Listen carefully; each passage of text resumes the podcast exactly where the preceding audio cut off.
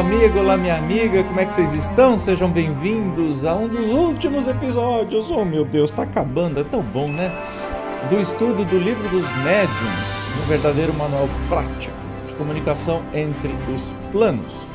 Nós estamos no capítulo 31, que são dissertações espíritas. Eita, começou a ventar aqui. E é, vamos no último item deste capítulo, que é comunicações apócrifas do que se trata isso. Então, sem demora, vamos para o texto. Muitas comunicações há de tal modo absurdas que, embora assinadas com os mais respeitáveis nomes, o senso comum basta para lhes tornar patente a falsidade. Outras, porém, há em que o erro, dissimulado entre coisas aproveitáveis, chega a iludir, impedindo às vezes que se possa aprendê-lo à primeira vista. Essas comunicações, no entanto, não resistem a um exame sério.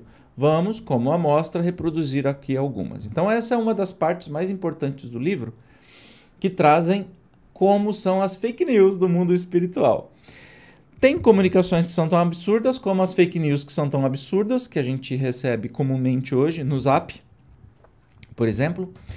E tem as comunicações que juntam coisas reais com coisas imaginárias. Dá um ar assim de que, olha, aquilo te induz logicamente a um erro, né?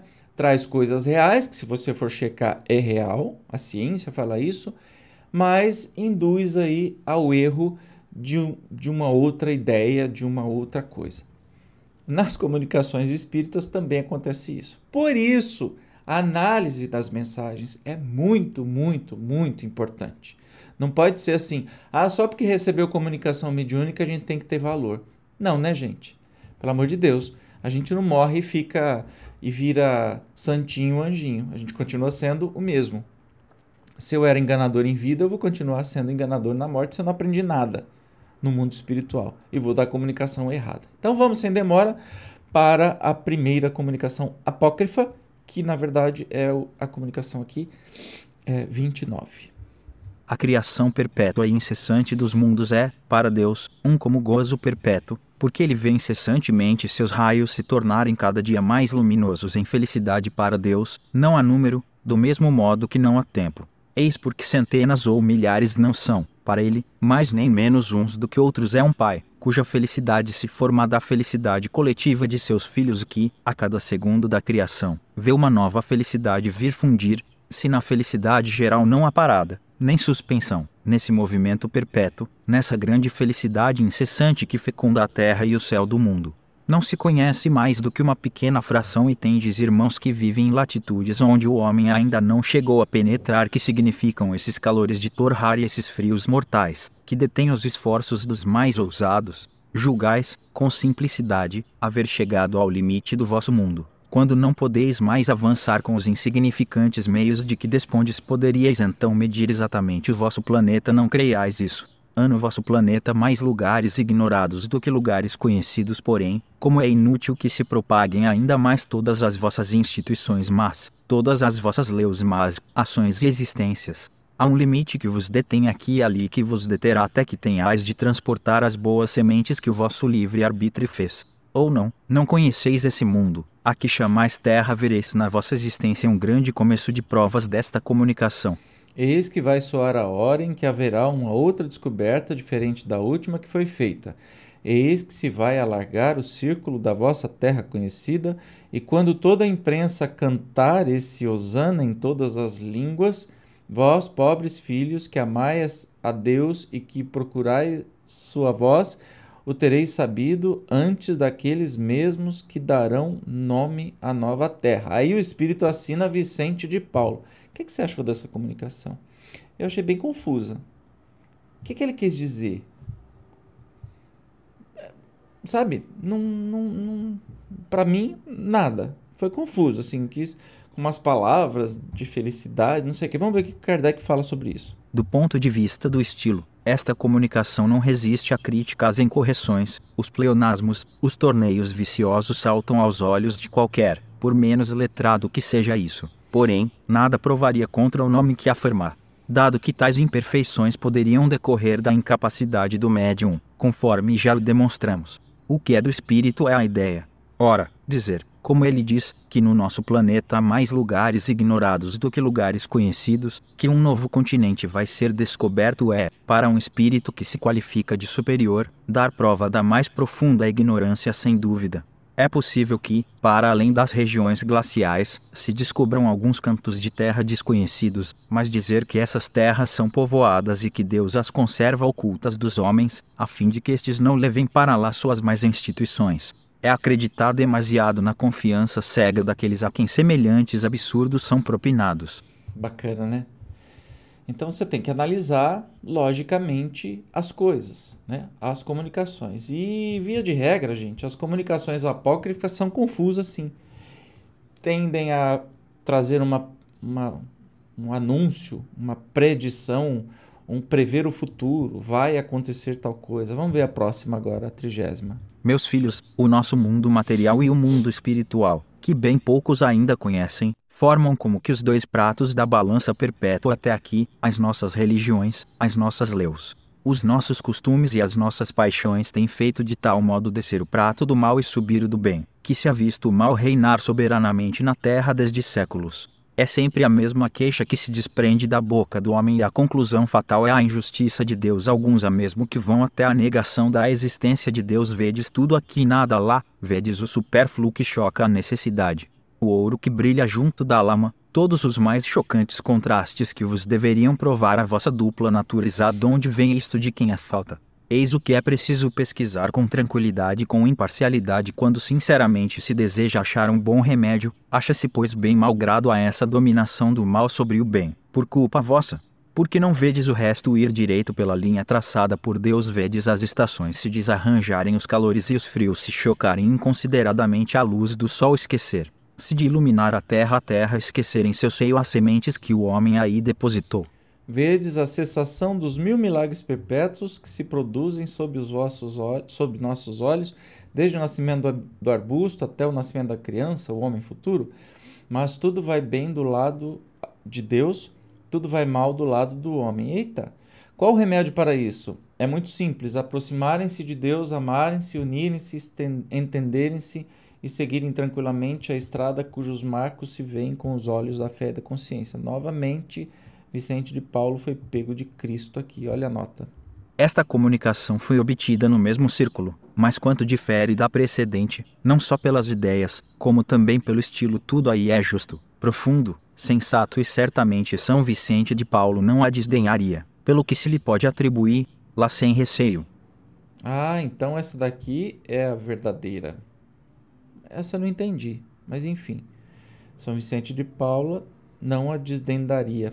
É, né, desculpa, eu não, não concordaria desse pessimismo humano. E aí, tudo bem, porque sou eu, eu quero não concordar e tá tudo certo, entendeu? O legal é a gente discutir sobre isso. Vamos para a próxima mensagem atribuída a Napoleão.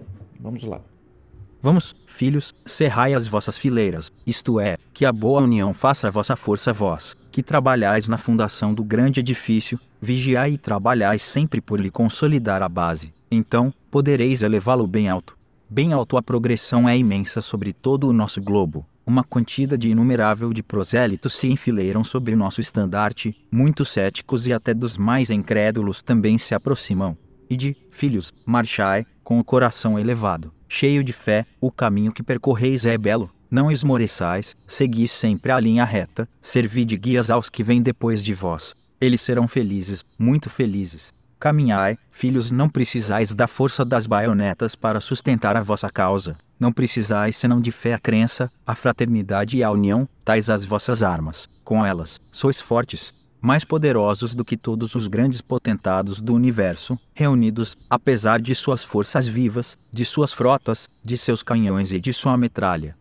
Vós, que combateis pela liberdade dos povos e pela regeneração da grande família humana, e de, filhos, coragem e perseverança, Deus vos ajudará. Boa noite, até a vista. Mensagem Napoleão. Anota.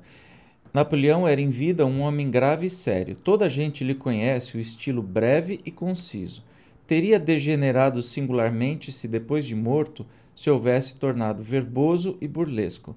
Esta comunicação talvez seja do espírito de algum soldado que se chamava Napoleão. Ah, tem a, a coisa assim de você ah, tentar identificar o espírito, né, para saber de quem é. O que importa é o conteúdo da mensagem. Mais uma de Vicente de Paulo, atribuído. Não, não se pode mudar de religião quando não se tem uma que possa, ao mesmo tempo, satisfazer ao senso comum e à inteligência que se tem que possa, sobretudo, dar ao homem consolações presentes. Não, não se muda de religião, cai, se da inépcia e da dominação na sabedoria e na liberdade ide, ide, pequeno exército nosso ide não tem mais as balas inimigas, as que vos hão de matar ainda não foram feitas, se estiver de sempre, do fundo do coração, na senda do Senhor, isto é, se quiser de sempre combater pacificamente e vitoriosamente pelo bem-estar e pela liberdade. Jura que espírito iluminado como Vicente de Paulo falaria em bala? Não se pode mudar de religião? Que, que conversa estranha, olha só. Quem reconheceria São Vicente de Paulo por esta linguagem? por estes pensamentos desalinhavados e baldos de senso que significam estas palavras. Não, não se muda de religião, cai, se da inépcia e da dominação na sabedoria e na liberdade com as suas balas, que ainda não estão feitas, muito suspeitamos que este espírito é o mesmo que acima se assinou Napoleão. tá vendo? Porque os espíritos eles querem se fazer ouvidos, então eles botam o nome que quiser. Então, percebe que todo lugar tem o Bezerra de Menezes, né? Então, é estranho. É, é no mínimo estranho, a gente tem que ficar muito atento a isso.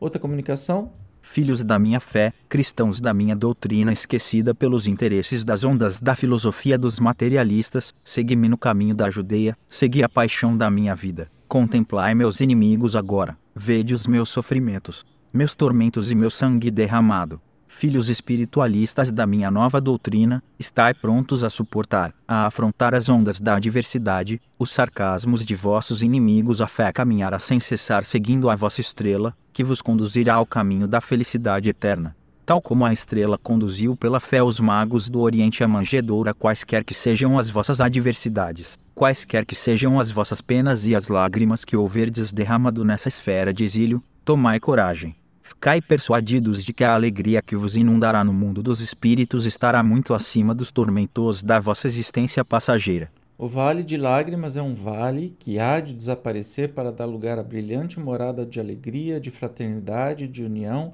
onde chegareis pela vossa boa obediência à santa revelação. Hum. A vida, meus caros irmãos, nesta esfera terrestre, toda preparatória, não pode durar senão o tempo necessário para viver bem preparado para essa vida que não poderá jamais acabar. Amai-vos, amai-vos como eu vos amei e e como eu vos amo ainda. Irmãos, coragem, irmãos. Eu vos abençoo, no céu vos espero. Jesus. É, eu, eu já tinha notado no começo que tinha algo errado, né? Quando a pessoa se coloca acima e vocês são meus seguidores. Aí complementou aqui no final. Tem outra ainda. Nestas brilhantes e luminosas regiões onde o pensamento humano mal pode chegar, o eco de vossas palavras e das minhas veio tocar o meu coração, ou de que alegria me sinto inundado, vendo-vos, a vós, continuadores da minha doutrina não, nada se aproxima do testemunho dos vos SOS bons pensamentos vede, filhos, a ideia regeneradora lançada por mim outrora no mundo, perseguida, detida um momento, sob a pressão dos tiranos, vai doravante sem obstáculos, iluminando os caminhos à humanidade por tanto tempo mergulhada nas trevas. Todo sacrifício, grande e desinteressado, meus filhos, cedo ou tarde produziu frutos. Meu martírio vou provou, meu sangue derramado pela minha doutrina salvará a humanidade e apagará as faltas dos grandes culpados. Sede benditos vós, que hoje tomais lugar na família regenerada e de coragem, filhos, tem tanto absurdo numa mensagem só. Primeiro, que ele diz que ele morreu para salvar os outros. Mentira. Isso é o que as religiões dizem, né? Jesus morreu porque foi contra o sistema político e religioso da época. Morreu com a morte que matavam quem incomodava o sistema. Ele, primeiro ele fala de céu, é, fala de, de umas coisas estranhas, né? e se coloca em obediência, em minha doutrina. Jesus não criou doutrina nenhuma, gente. Meu Deus, ele veio trazer umas mensagens, não fundar uma religião, né? Para com isso. A nota diz assim: indubitavelmente não há nada de mal nessas duas comunicações. Eu acho que tem. Porém, teve o Cristo alguma vez essa linguagem pretensiosa, enfática, empolada? Faz-se a sua comparação com a que citamos acima, afirmada pelo mesmo nome, e ver-se-á de que lado está o cunho da autenticidade. Todas essas comunicações foram obtidas no mesmo círculo. Nota-se no estilo certo, tom familiar, idênticos torneios de frases, as mesmas expressões repetidas com frequência, como por exemplo, ide, ide, filhos. Então se pode concluir que é o mesmo espírito que as deu todas, sob nomes diferentes. Entretanto, nesse círculo, aliás, consciencioso, se bem que um tanto crédulo demais, não se faziam evocações nem perguntas, tudo se esperava das comunicações espontâneas, o que, como se vê, não constitui certamente uma garantia de identidade. Com algumas perguntas um pouco insistentes e forradas de lógica, teriam facilmente reposto esse espírito no seu lugar. Ele, porém, sabia que nada tinha a temer, porquanto nada lhe perguntavam e aceitavam sem verificação e de olhos fechados tudo o que ele dizia. E aí a gente tem que ficar atento sobre a tal mistificação. Então é um médium que devia ser muito bem respeitado neste lugar e tudo que ele falava que era sagrado. Deu no que deu.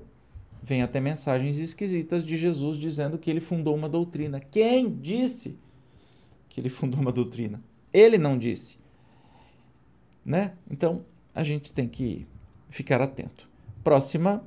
Como é bela a natureza, como é prudente a providência, na sua previdência mas a vossa cegueira e as vossas paixões humanas impedem que tireis paciência da prudência e da bondade de Deus. A menor nuvem, ao menor atraso nas vossas previsões, vós vos lamentais sabei, impacientes duvidadores, que nada acontece sem um motivo sempre previsto, sempre premeditado em proveito de todos a razão do que precede é para reduzir a nada. Homens de temores hipócritas, todas as vossas previsões de ano mal para as vossas colheitas, Deus frequentemente inspira aos homens a inquietação pelo futuro, para os impelir à previdência, e vede como grandes são os meios para dar a última demão aos vossos temores intencionalmente espalhados que, as mais das vezes, ocultam pensamentos ávidos, antes que uma ideia de cauteloso aprovisionamento, inspirado por um sentimento de humanidade a favor dos pequenos, vede as relações de nações a nações que daí resultarão, vede que transações deverão efetuar-se, Quantos meios virão concorrer a reprimir os vossos temores, pois, como sabeis, tudo se encadeia, por isso, grandes e pequenos virão à obra.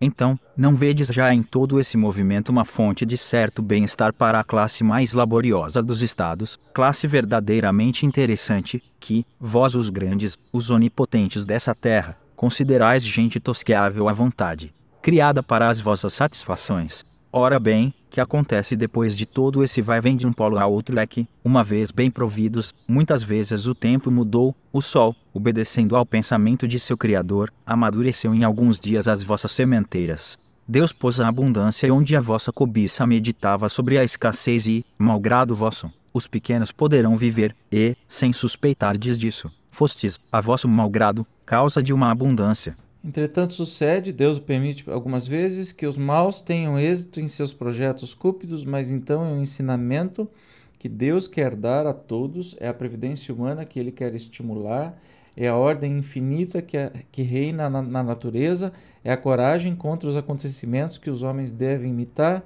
que devem suportar com resignação. Quanto aos que, por cálculo, aproveitam dos desastres, crediam, serão punidos. Deus quer que todos os seus seres vivam o homem não deve brincar com a necessidade nem traficar com o supérfluo.